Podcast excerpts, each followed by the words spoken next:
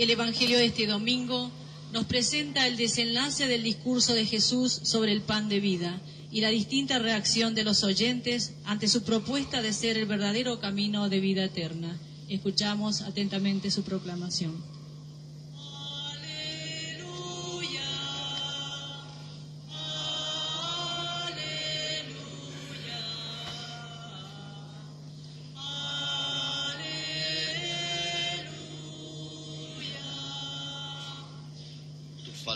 Señor, son espíritu y vida. Tú tienes palabras de vida eterna.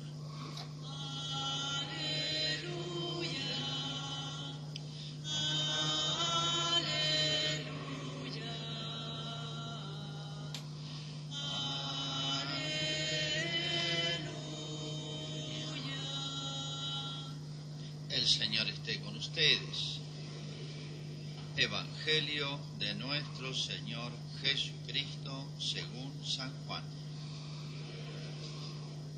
Después de escuchar la enseñanza de Jesús, muchos de sus discípulos decían, es duro este lenguaje, ¿quién puede escucharlo? Jesús, sabiendo lo que sus discípulos murmuraban, les dijo, ¿esto los escandaliza? ¿Qué pasará entonces cuando vean al Hijo del Hombre subir donde estaba antes? El Espíritu es el que da vida, la carne de nada sirve.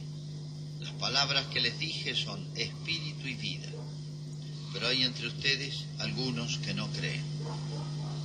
En efecto, Jesús sabía desde el primer momento quiénes eran los que no creían y quién era el que lo iba a entregar. Y agregó, por eso les he dicho que nadie puede venir a mí si el Padre no se lo concede. Desde ese momento, muchos de sus discípulos se alejaron de él y dejaron de acompañarlo. Jesús preguntó entonces a los doce, ¿también ustedes quieren irse? Simón Pedro le respondió, Señor, ¿a quién iremos? Tú tienes palabras de vida eterna. Nosotros hemos creído y sabemos que eres el Santo de Dios. Es palabra del Señor.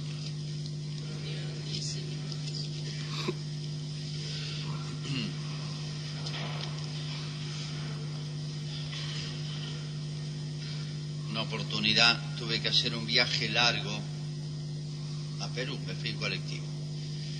Y me tocó el compañero de asiento un testigo de Jehová.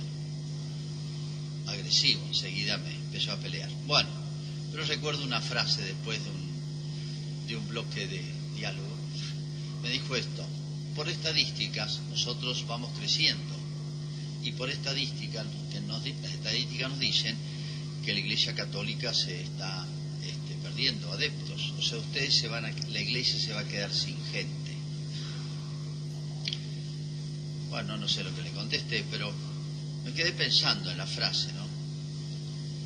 La iglesia se va a quedar sin gente. Fíjense, tomen esa frase y, a alguno le puede parecer discutible, es una cuestión de estadísticas. Avanzan o no avanzan los que se dicen cristianos, creyentes, etcétera. Se pueden hacer estadísticas. Es más, tenemos una estadística muy segura, es la que, dio, la que dio Jesús. Al fin del mundo, casi no van a quedar en la tierra creyentes. La frase textual de Jesús no nos da cifras, pero dice, cuando venga el Hijo del Hombre, encontrará fe en la tierra. Pero fíjense, está mal planteado el tema. Y le hago una comparación. Si una persona se está muriendo de sed, está en el desierto, y cae muerto, 50 metros antes de una vertiente de agua fresca, mineral, a nadie se le va a ocurrir, el agua se quedó sin el sediento si no, uno dirá, este pobre hombre no llegó hasta el agua, se quedó sin el agua y por eso se murió. Si un accidentado grave lo llevan al hospital, un hospital de alta complejidad donde tendrían todo para salvarlo y no llega, no llega, no hizo tiempo, lo hubieran salvado. A nadie se le ocurriría decir el hospital se quedó sin el accidentado, si no el accidentado no llegó a tiempo al hospital. Habría que decir al revés, no que la iglesia se va a quedar sin gente. Si fuera cierto esto, sino que la gente se va a quedar sin la iglesia. Es al revés, exactamente al revés. Bueno, sí se nota en el mundo, en la Argentina y en Malargüe, un enfriamiento del sentido religioso, del sentido de Dios. En el mundo es esto. ¿eh? En la Argentina y en Malargüe es notable, podría dar índices, pero no es el tema de hoy. Fíjense cómo estas frases que tienen apariencia de verdad son mentirosas. Se llaman, esto está estudiado en lógica, se llaman sofismas. Tienen apariencia de verdad y son exactamente lo contrario, una mentira. Y hay alguien que es el maestro de esto, que es el demonio. Lo dijo Jesús. Es padre de la mentira. Padre de la mentira. Disfraza las cosas. Falsas de verdaderas, verdaderas de falsas, confunde. Y somos muy frágiles, muy débiles. Bueno, ¿a qué viene esto en esta comentarios del Evangelio? En esta especie de miniserie que yo le decía que termina hoy. Termina mal. En general las series o las películas terminan bien. Siempre el chico del protagonista se casa con la chica linda y todos felices. Acá terminó mal, es una miniserie muy particular. Terminaron abandonando a Jesús, el pan de vida. Se quedaron sin el pan de vida que los iba a llevar al cielo. O sea, ¿quién perdió? ¿Jesús o los que lo abandonaron? No es que Jesús se quedó sin ellos, sino que ellos se quedaron sin Jesús, sin Dios, sin vida, camino a la muerte. No sabemos qué pasó después, pero esto es lo que nos cuenta San Juan.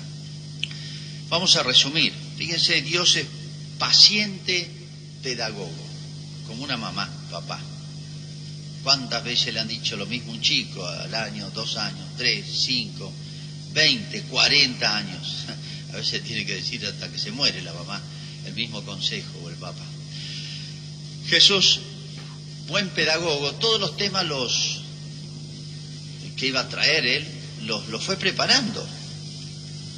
Este, esta pedagogía tenía tres grandes etapas. Primero, ese famoso alimento milagroso que les dio en el desierto. Durante 40 años les caía una especie de alimento polivitamínico milagroso. 40 años. Fíjense la primera lectura. Josué les dice al todo el pueblo, ustedes quieren seguir a Dios, elijan. Nadie los obliga siguen a Dios o lo, renuncian a Él. Decidan ahora. Y uno habla por todo dice, no, ¿cómo lo vamos a abandonar a Dios que nos ha protegido, nos ha alimentado, nos ha hecho mil prodigios? Ok, bueno, pero sean fieles, sean coherentes. Lo mismo que les pregunta Cristo ahora. Pero observe una cosa, ese milagro no lo olvidaron más, se llama el maná, un pan milagroso que caía. Por eso cuando Jesús hace la multiplicación de los panes, y vinculen a las bodas de Caná el vino. Todos lo vieron, todos se dieron cuenta, una multitud. No era un loco que le pareció que hizo. Bueno, se llama milagro eso. Los milagros lo hace Dios. Eso el pueblo de Israel lo sabía mejor que nosotros. Acaba de ser un milagro, lo quieren hacer rey, lo aclaman y termina esta discusión mal. Primera etapa de esta pedagogía paciente de Dios ese milagro que marcó tanto el pueblo de Israel. Segundo, la venida de Jesús, la multiplicación de los panes, este milagro y del vino. Un milagro que iban a ser otro, renovar aquel. Pero con Jesús ahí, que es mucho más que Moisés, y les iba a anunciar un primer anuncio de lo que sería el sacramento más grande, más sagrado, más fuerte, más poderoso, no sé cómo llamarlo, que es la Eucaristía, para, llevarnos al cielo para darnos la vida. Y la tercera etapa es la última cena. Esto es mi cuerpo, tomad y comed, este es el cáliz y mi sangre, bébanlo. Yo entiendo, y les, la única disculpa que les hago a los que, rebeldes, los disidentes, es esta. Era complicado lo que anunciaba Jesús. Yo soy el pan vivo bajado del cielo. Que coma este pan vivirá eternamente. La frase es hermosa, precisa teológicamente y hasta, hasta mm, literariamente bella. Fíjense, cuando dice yo soy, la palabra yo soy en castellano, sabemos lo que quiere decir. Pero en hebreo, yo soy significa yo soy Dios. Yo soy, mi esencia es existir desde siempre. infinito y eterno. Eso significa el yo soy de Jesús que dijo ahí. Como diciendo, yo que soy Dios, eterno, infinito, soy el pan vivo. El pan no tiene vida. El pan se come. El pan se mete adentro, se asimila. Es como decir, yo me voy a disfrazar, me voy a envolver, me voy a revestir de pan para que me puedan meter adentro de ustedes. O si quiero estar adentro de ustedes, junto a ustedes, pegado. Siendo que soy Dios, quiero meterme adentro de ustedes. Bajado del cielo. El que coma este pan, que es un pan especial, o mejor dicho, el pan va a ser como el envoltorio, porque lo que interesa es el que está dentro del pan, uso el pan como un vehículo en el cual uno se sube, se sube y después se baja para trasladarse de un lugar a otro. Se puede decir que ese pan, que se llama Eucaristía, es el vehículo que Dios usa para ir del cielo al alma. El que coma de este pan vivirá eternamente, como diciendo, como está, estoy yo que vengo del cielo, que soy Dios, lo llevo al cielo si me meto y me asimilo a ustedes, o ustedes se asimilan a mí, nada más y nada menos. Y está haciendo otra referencia. Bajado del cielo, bajado significa, no es que Dios se traslade, significa la encarnación, seis hombres. Pero ¿qué está diciendo Jesús? En la Eucaristía me voy a multiplicar. Con la encarnación estoy acá, está en una sola persona, en un solo lugar. Con la Eucaristía me voy a multiplicar por infinito, el, en el, en el espacio y en el tiempo. Bueno, yo entiendo, digo, le entiendo a los judíos que era complicadito el tema. Y ellos decían, ¿cómo puede ser? Sí, sí, el que no come mi carne y bebe mi sangre, como diciendo, Cristo insiste más. Eh, estoy hablando en serio y en un sentido muy real, más complicado. Le hubieran dicho a Jesús, la verdad es que no entendemos. Explicaron un poquito. Y Jesús chocho, le hubiera hecho otra multiplicación de pan, especie, de todo, para quedarse a charlar con ellos. Pero dice San Juan, San Juan dice murmuraban y después dice discutían entre sí y después terminó rechazaron a Jesús. Estas palabras no se pueden entender. O sea, estás loco, está diciendo disparates. No le consideran autoridad a Jesús. Esto es un gran acto de soberbia. Es un gran acto de soberbia. O sea, lo que yo no entiendo no existe. Yo no entiendo los rayos cósmicos. No voy a no existe. Yo no entiendo cómo es estos sistemas digitales, que uno aprieta un botón y está conectado con Europa, no lo entiendo, yo no sabría fabricar ni explicar, pero yo no voy a decir que no existe. Es un supremo acto de soberbia. Y aquí una primera reflexión en este rechazo de Cristo. Una doble reflexión. Primero,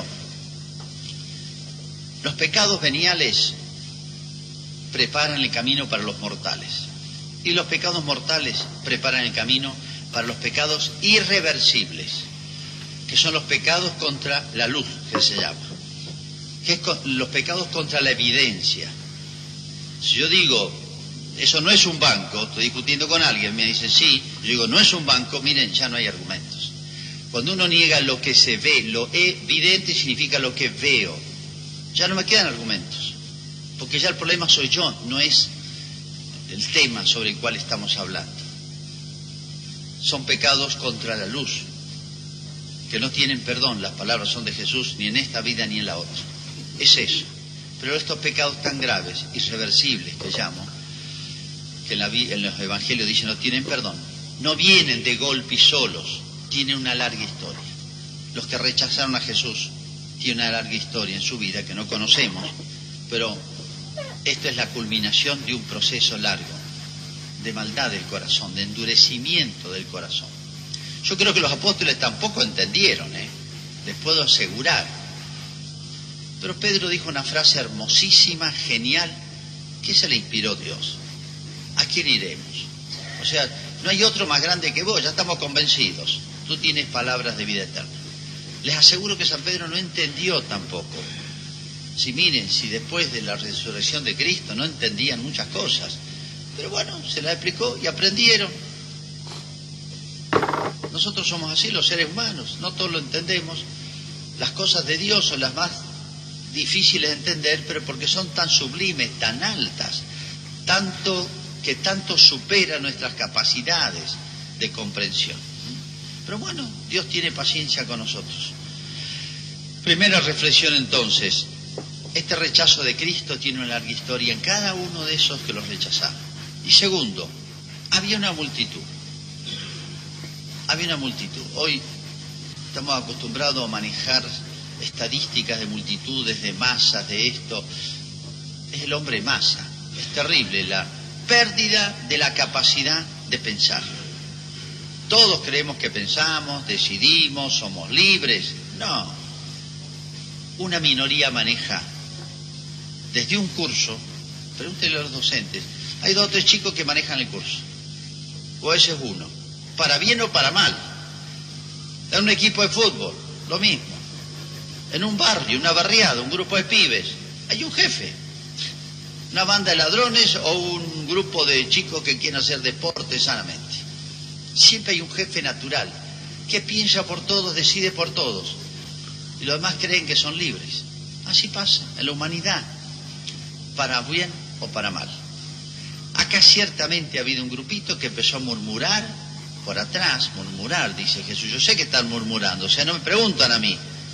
Se han convertido en maestros. Acá el único maestro era Jesús. ¿Por qué no le preguntaron a él? No, preguntaron al de al lado y el de al lado. No sé, pero podemos suponer acá se sembró cizaña. ¿eh? Y fíjense qué daño hacen esas personas porque terminan quebrando, doblegando inteligencia, voluntades, y termina esta historia mal para ellos. Terrible haber abandonado a Jesús. Pero demos un pasito más en este relato, tan breve pero tan denso en temas. La frase de Jesús, dice, entonces muchos ya no lo siguieron. Y la frase de Jesús, yo les dije, nadie puede venir a mí si el Padre no lo trae. Significa esto, la fe, aceptar a Cristo y lo que enseñó Cristo es un don de Dios. Que si uno peca, como yo le decía, muchos veniales llevan al mortal, muchos mortales llevan a pecados irreversibles, Dios termina retirándome la gracia de la fe y no la puedo recuperar, es un don de Dios. Si Dios quiere me lo da, pero ya tiene que ser una especie de milagro.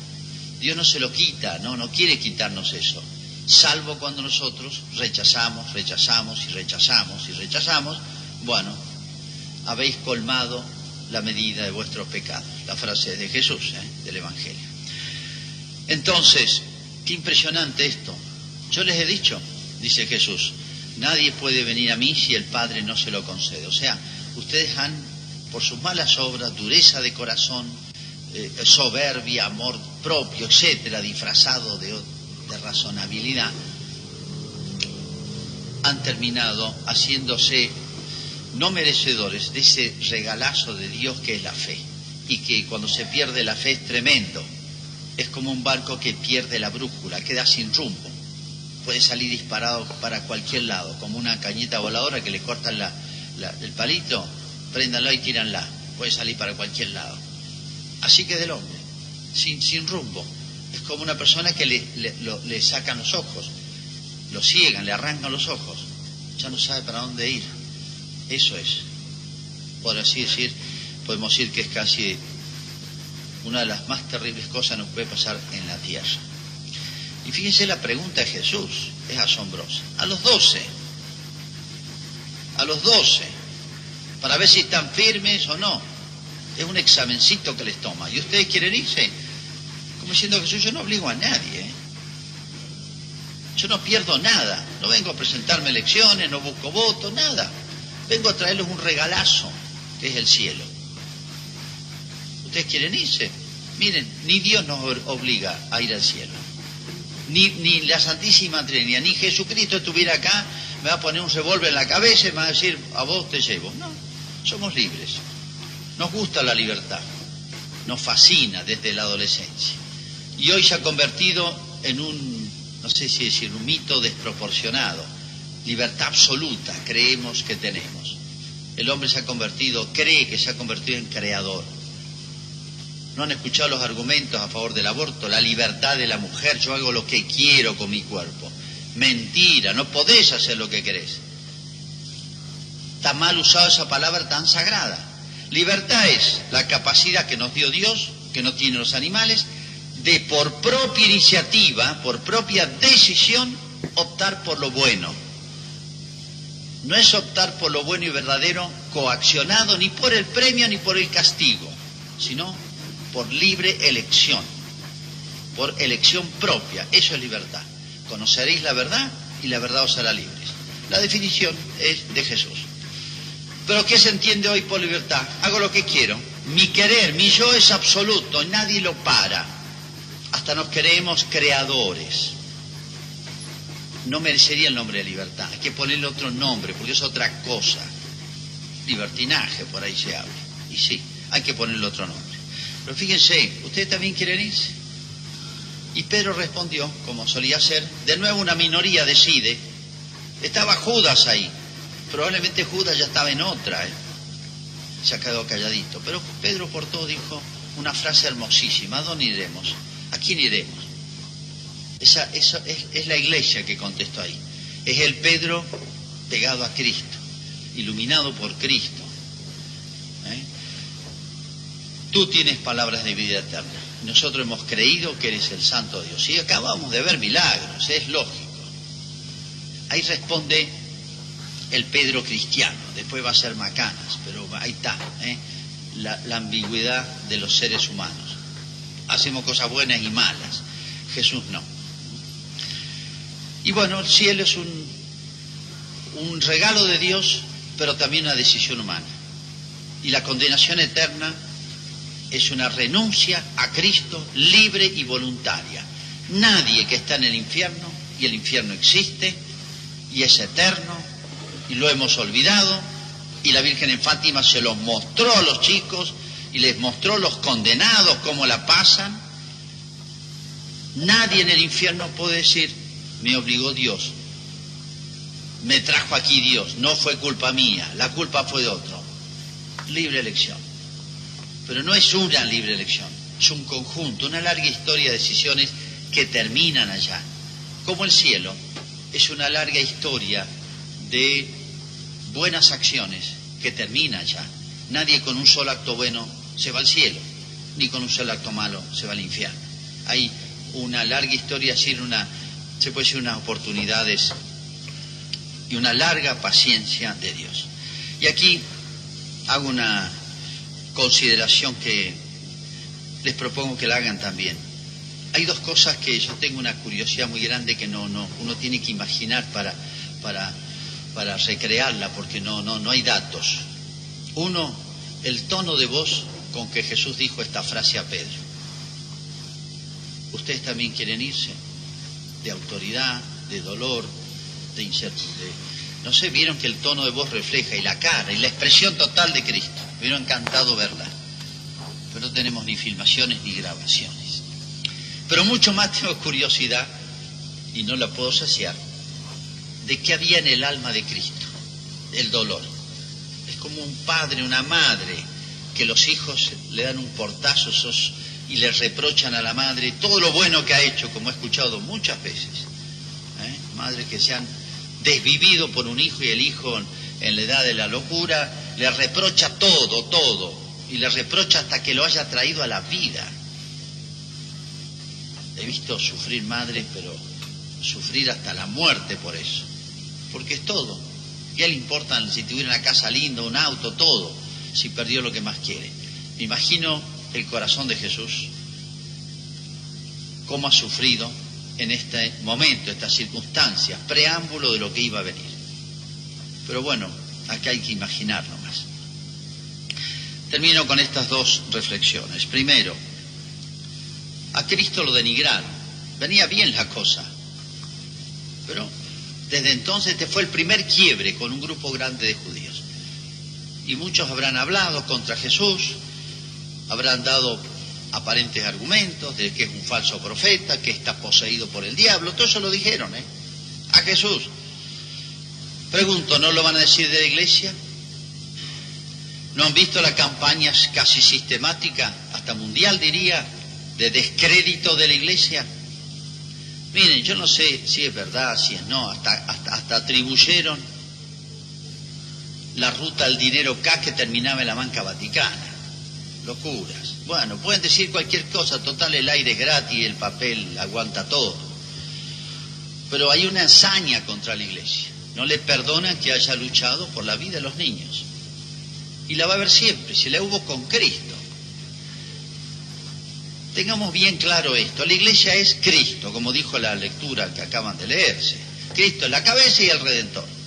El resto somos nosotros.